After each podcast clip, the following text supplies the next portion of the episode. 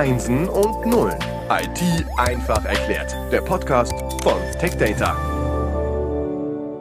Herzlich willkommen zum Podcast Einsen und Nullen IT einfach erklärt. Wir befinden uns im Themenschwerpunkt Software Defined Storage. Wir sind in der zweiten Episode. Unser Gast ist wieder Alexander Best. Die Staffel wird präsentiert von Datacore und Alex, das habe ich beim letzten Mal gelernt, ich darf dich so nennen. Meine Frage an dich. Was waren deine ersten Schritte nach der Schulzeit? Was hast du gemacht? Wieso bist du da gelandet, wo du jetzt aktuell bist? Sollen wir das einen Unfall nennen? Ähm, ja, das ich entscheidest habe, du selbst.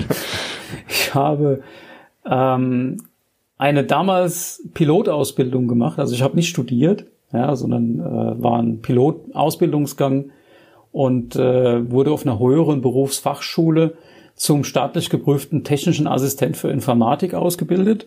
War da auch ganz stolz drauf. Und bin dann mit dem Diplom in die Bewerbungsphase eingetreten. Und äh, ja, die erste Resonanz war, als ich mich halt in der IT beworben habe von so einer Computerschrauberbude aus Mainz. Äh, kennen wir nicht. Du kannst aber gern noch mal eine Lehre zum Bürokaufmann bei uns machen. Und äh, ja, ich habe mich dann aber entschieden, woanders hinzugehen. Also die AEG kam damals um die Ecke und hat uns quasi von der Schulbank abgeworben. Ja, und dann ging meine Karriere los. Also man hat gesagt, wir kennen nicht das, was du machst. Mach doch noch mal Bürokaufmann hinterher. Genau, Genau. Okay, das äh, okay, die waren also sehr großzügig, die waren sehr gut. Die wollten ein halbes Jahr von der normalen Ausbildungszeit äh, anerkennen und sagen, ich kann auf ein halb, äh, kann um ein halbes Jahr verkürzen. Okay, also für alle jüngeren Hörer, wenn man kurz davor steht, eine Ausbildung anzufangen, eher die klassischen Formate wählen, weil dann ist man auf der sicheren Seite. Okay, das habe ich auch noch nicht gehört, aber interessant. Okay, aber äh, aus dir ist ja was geworden, das haben wir ja schon in der ersten Episode gehört, trotz einer Ausbildung, wo man nicht weiß genau, was man da tut. Ähm, unstrukturierte Daten waren das Thema. Wir haben über Big Data gesprochen. Ähm, da knüpfen wir jetzt an, oder?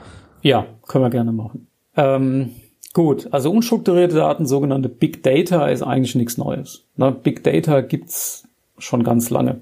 Ja, das ist, wenn man so will, immer wieder ein neuer Begriff, der für äh, früher hieß es Business Intelligence oder Data Warehousing oder so irgendwas. Ähm, also wie üblich in der IT, ne? Alter Wein in neuen Schläuchen und schon kann man ein paar Euro mehr dafür verlangen. Also von daher, das gibt's alles schon ganz lange und wird auch in der IT schon ganz lange eingesetzt, aber ähm, höher, schneller, weiter ist immer das Thema und äh, was wir halt heute machen, ist, wir erfassen wesentlich mehr dieser Daten ähm, für alle möglichen Zwecke und ja, und das ist Big Data. Ja, das heißt ganz, ganz viel an Daten, das da erfasst wird. Und diese Daten kann man das irgendwie greifbar machen? Also, dass man sagt, okay, ähm, so und so viel Prozent oder so und so viele Millionen Tonnen an Daten entstehen jedes Jahr. Wie kann man ja, sich das irgendwie vorstellen? Also, das, das ist allerdings etwas schwierig, das in Tonnen zu fassen. Aber ähm, also ganz interessant ist zum Beispiel der ganze Bereich rund um IT, äh, Industrie 4.0. Ja, das heißt, dort wird jede Menge Sensorikdaten aus der Produktion werden halt erfasst und äh, das hatte ich vorhin in der, in der ersten Episode ja schon gesagt. Normalerweise waren die in der Vergangenheit nach, was weiß ich, 24 Stunden gelöscht worden, wenn eben die Produktionslinie neu gestartet worden ist. Heutzutage wird es aufbewahrt. Und diese Daten werden dann eben für Analysen verwendet, um daraus Geschäftsprozesse abzuleiten. Ne? Und ähm, das, was eben im industriellen Bereich über die Sensorik da gibt's ja auch dieses Internet of Things, ne? also all diese Endgeräte, die hier Daten erzeugen, erzeugen letztendlich diese unstrukturierten Daten und die laufen irgendwo in zentrale Datentöpfe, um daraus per Analytik Ableitungen zu treffen, um unsere, um unser Leben einfach besser zu gestalten. Und das ist so ein bisschen vergleichbar vielleicht. Also ich habe einen, einen, Freund, der hat eine Videokamera in seinem Haus installiert. Äh, die zeichnet auch für 24 Stunden auf. Wenn er allerdings im Urlaub ist und äh, er kommt nach einer Woche wieder und der Einbruch war vor drei Tagen, dann habe ich ihm auch gesagt, dann ist die Aufzeichnung ja nichts wert. So und genau in dem Moment fängt man dann ja wahrscheinlich an zu merken, oh ja Mist, ne, der Einbrecher ist jetzt nicht auf der Videoaufzeichnung und jetzt fangen wir an, das einfach ein ganzes Jahr lang aufzunehmen, weil vielleicht ist man ja auch mal ein halbes Jahr im Urlaub oder so und äh, dann geht man sicher. Und ist das dieser Effekt, den wir sehen, dass alles immer mehr wird? Ja, genau. Okay. Das ist einer, einer der Haupttreiber an der Stelle, ähm, dass man diese Daten gegebenenfalls nochmal brauchen würde. Das Interessante ist aber, jetzt schätze mal, wie lang man diese Daten tatsächlich braucht. Wie lange ist so ein Datensatz üblicherweise im Industriedurchschnitt wirklich heiß? Also braucht man den wirklich? Ja, ich hätte jetzt gesagt ein Jahr, aber vielleicht ist es doch nicht so lang, sagen wir mal drei Monate. Naja, vier, viereinhalb Minuten in etwa. Und dann ist für die meisten Datensätze ist ihr Lebenszyklus eigentlich erschöpft. Viereinhalb Minuten? Ja, aber trotzdem behalten wir die halt mal für zehn oder 15 Jahre. Okay, und warum nach viereinhalb Minuten? Also ja, weil für die meisten dieser Daten ist eben im, im Zeitpunkt der Erzeugung sind die wichtig. Ja, und nur für ganz ausgewählte wenige Datensätze wird in einem, in einem Data Mining, also in einem Analyseprozess, der dann hinten dran hängt, tatsächlich dieser Datenbestand nochmal gebraucht, um irgendwas Spezifisches daraus abzuleiten, wie zum Beispiel ein Kaufverhalten oder gibt's auch jetzt hier diesen neuen äh, super Begriff der Predictive Maintenance. Das heißt, äh, dass, dass Kettensägen zum Beispiel wissen, wann sie das nächste Mal einen Ölwechsel brauchen und das melden die zurück. Ne? Und ähm, da werden dann halt äh, ja diese Daten halt aufbewahrt. Okay, und teilweise für 10 bis 15 Jahre. Ja, plus dann äh, bestimmte regulatorische Voraussetzungen. Also es gibt teilweise äh, Datenbestände, die müssen 30 Jahre oder länger aufbewahrt werden. Also wenn wir uns den Medizinsektor angucken, ähm, zum Beispiel Patientenakten müssen aufbewahrt werden bis 30, also hängt da ab natürlich vom Krankenhaus, ob das ein Lehrkrankenhaus ist oder nicht. Aber die müssen teilweise 30 Jahre bis zur letzten auf, bis zum letzten Auftauchen des Patienten aufbewahrt werden. Das heißt also, wenn jemand irgendwo geboren wird äh, und eine Patientenakte wird angelegt und mit 80 Jahren verstirbt er dann und dann lebt so ein Datensatz durchaus mal 120 Jahre.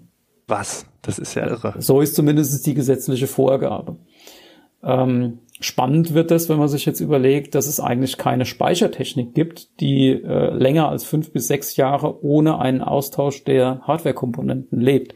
Also normalerweise werden Speichersysteme alle fünf bis sechs Jahre ausgetauscht, weil dann die Standzeit dieser Systeme einfach abgelaufen ist. Wartungsverträge können nicht verlängert werden, die Technik ist eventuell am Ende ihrer Lebensdauer angekommen und müssen eben refreshed werden, wie das so schön heißt. Das heißt, wenn ich jetzt, äh, also ich bin jetzt irgendwie 80 Jahre alt geworden, ich versterbe, äh, dann legt man noch meine Daten 30 Jahre an oder ich bin 90 geworden plus 30 Jahre, das sind 120. Ähm, aktuelle Speicherkapazität fünf bis sechs Jahre. Das heißt, ich habe dann äh, locker so 40, ja, 40 5 mal 40, nee, stimmt gar nicht. Jetzt muss ich rechnen, ne? Das ist natürlich auch blöd. Auf jeden Fall viele.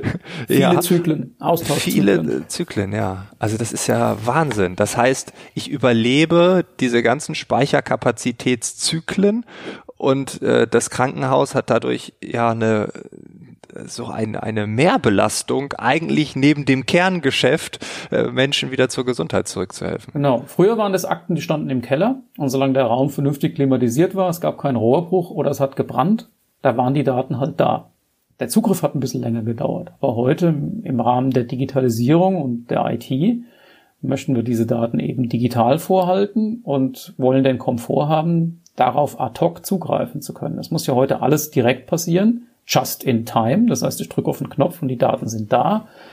Das ist die Erwartungshaltung und es kann nicht sein, dass es heißt, ja, Sie haben morgen einen Termin, wir holen mal äh, die Akten aus dem Keller, kommen Sie bitte nicht vor 15 Uhr, weil vorher haben wir die nicht mit dem Fahrstuhl aus dem Keller geholt. Das ist heute nicht mehr opportun. Ja? Also es wird heute erwartet, dass diese Daten eben direkt im Zugriff sind und das hat seinen Preis. Okay, und das heißt, wir brauchen immer mehr Speicher, logischerweise. Wie, wie geht man dann damit um? Ja, man stellt den halt bereit. Ja, okay, das ist die einfache Antwort. Genau. Jetzt kommt und, die komplexe wahrscheinlich direkt hinterher. Ja, man muss natürlich, wenn man Speicher bereitstellen will, muss man den auch haben. Außer man hat so eine, so eine, so einen Trick auf Lager, den haben wir eingeführt vor, ich glaube jetzt 18 Jahren oder so. Das nennt sich Thin Provisioning. Das heißt, man tut so, als würde man Speicher bereitstellen, um den Paranoia-Effekt des äh, Administrators entgegenzuwirken. Weil der Administrator an sich, ne, wenn der Speicher anfordert, dann denkt er schon voraus. Also ich habe jetzt so einen Anwendungsbetreuer und der sagt hier, ich habe eine Anwendung und ich erwarte, dass die, ich nehme jetzt mal irgendeine Zahl, 10 Terabyte an Daten braucht in den nächsten 10 Jahren. Das sind eh schon zwei Refresh-Zyklen. Ne? Wir haben ja gesagt, alle fünf bis sechs Jahren werden die Daten äh, auf neue Medien umkopiert. Aber der sagt halt, ich brauche dafür 10 Terabyte. Dann geht er zu seinem Speicheradministrator und weil er weiß, dass er den Speicher eh nicht kriegt und außerdem könnte ja alles viel schlimmer werden, sagt er, ich brauche 30. Und dann sagt der Speicheradministrator, 30 Terabyte gebe ich dir nicht. Aber du kannst 20 haben. Und dann sagt der Administrator, super, ich habe immerhin mehr gekriegt, als ich brauche und belegt den Speicher dann zu 80 Prozent mit seiner Applikation, damit er noch hinten ein bisschen Luft hat, ja, um eventuell nochmal äh, nachkarren zu können, wenn es notwendig ist. Ja. Und dann fährt er seine Anwendung hoch und die arbeitet auch und alles ist toll. Und nach einem Jahr stellen sie dann fest, ne, so richtig cool war die Nummer dann doch nicht und haben irgendwie 200, 300 Megabyte an Daten reingehustet, aber er hat den Speicherplatz erstmal fest. Na, den nimmt ihn keiner mehr weg. Und dann ist der Speicher halt verprovisioniert, der ist weg. Der Speicher ist mhm. voll. Und beim Thin Provisioning, damit eben dieser Speicherhunger äh, und letztendlich die Paranoia befriedigt werden kann, ist es so, dass der Anwendungsadministrator immer noch um die Ecke kommt und seine Frage nach dem Speicher stellt und der Admin sagt dann aber, also der, der Storage-Admin, der sagt dann aber, was du willst 20, ich gebe dir 40 Terabyte. Und dann sagt der Speicher, also der Anwendungsadministrator natürlich, oh super, das ist ja klasse. Hustet immer noch nur seine 3, 4, 500 Megabyte da drauf, ja. Aber durch das Thin Provisioning werden nur die paar hundert Megabyte belegt und eben nicht diese x Terabyte. Und das ist eine Sache, wo wir ganz am Anfang im Bereich des Software-Defined Storage einen sehr großen Effekt hatten. Ähm, ist auch heute noch so, wenn jemand letztendlich in diese Technologie wechselt, dass er im Schnitt ungefähr 60 Prozent seiner Speicherkapazitäten freisetzt und zurückgewinnt und die effektiv dann auch benutzen kann. Ja, und damit letztendlich mehr mit weniger machen kann, wenn man so will. Du hattest mir im Vorgespräch ein Beispiel von Scotty erzählt. Passt das jetzt? Und wenn ja, du musst es dann wahrscheinlich nochmal erklären, jetzt damit ja, alle wissen, was ich für meine. Alle, für alle Trekkies, ja, wer noch äh, Star Trek, die Originalserie kennt, immer dann, wenn, wenn der Warpkern kurz vorm Brechen war, ne, hat Scotty ja auf der Brücke angerufen und hat gesagt, Captain, der Warpkern ist gebrochen, die Reparatur dauert 24 Stunden. Und Captain Kirk hat dann ja gesagt, Scotty, ich gebe dir zwölf. Und dann hat Scotty geantwortet, Ketten, ich mache das in sechs Stunden. Naja, und so in der Art funktioniert es letztendlich auch mit dem Thin Provisioning und der, der Position des Speicheradministrators, dass sich dann halt wohlfühlt.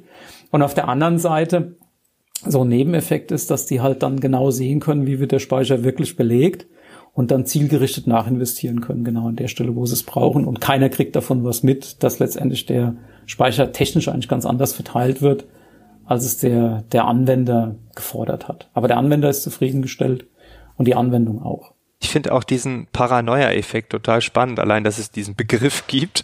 Ähm, was ist mit Datenhygiene? Also kann man ähm, diese Datensätze, die nach viereinhalb Minuten nicht mehr benötigt werden, kann man durch Hygieneregeln, wie wir sie jetzt ja auch auf einmal ganz gut beherrschen im realen Leben, wir waschen uns oft die Hände. Gibt es da sowas? Eigentlich ist das gesetzlich vorgeschrieben, ja, der, der Grundsatz der Datenvermeidung. Ähm, aber technisch wird das in den seltensten Fällen umgesetzt, weil, äh, wenn wir ganz ehrlich sind, wer von uns wenn wir mal gucken, was wir so an Daten erzeugen. Nehmen wir nur mal die Bilder, die wir mit unserem Handy knipsen. Ja, wie viele davon löschen wir tatsächlich, weil wir sie nicht brauchen? Und wie viele lassen wir davon einfach auf dem Handy liegen und speichern sie gegebenenfalls auch in der Cloud, weil es nicht wehtut oder scheinbar nicht wehtut? Da kann sich jeder mal selber an die Nase greifen und ich glaube, dann wissen wir auch, warum der Datenbestand im unstrukturierten Bereich so am explodieren ist, wie es gerade ist. Also wenn ich die Sachen auf meinem Handy speichere, dann wird's automatisch in der Cloud gespeichert und dann habe ich schon ein paar Mal gedacht, dann bin ich die Daten ja los. Dann sind sie ja weg. Äh, vielleicht können wir da in der nächsten Episode noch mal kurz drauf eingehen, weil ich glaube, da hast du vielleicht auch noch eine Theorie. Ja, gerne. Alex, vielen Dank für die zweite Episode. Ähm, der Grundstein für die nächste ist gelegt und äh, dann bis nächste Woche. Ciao.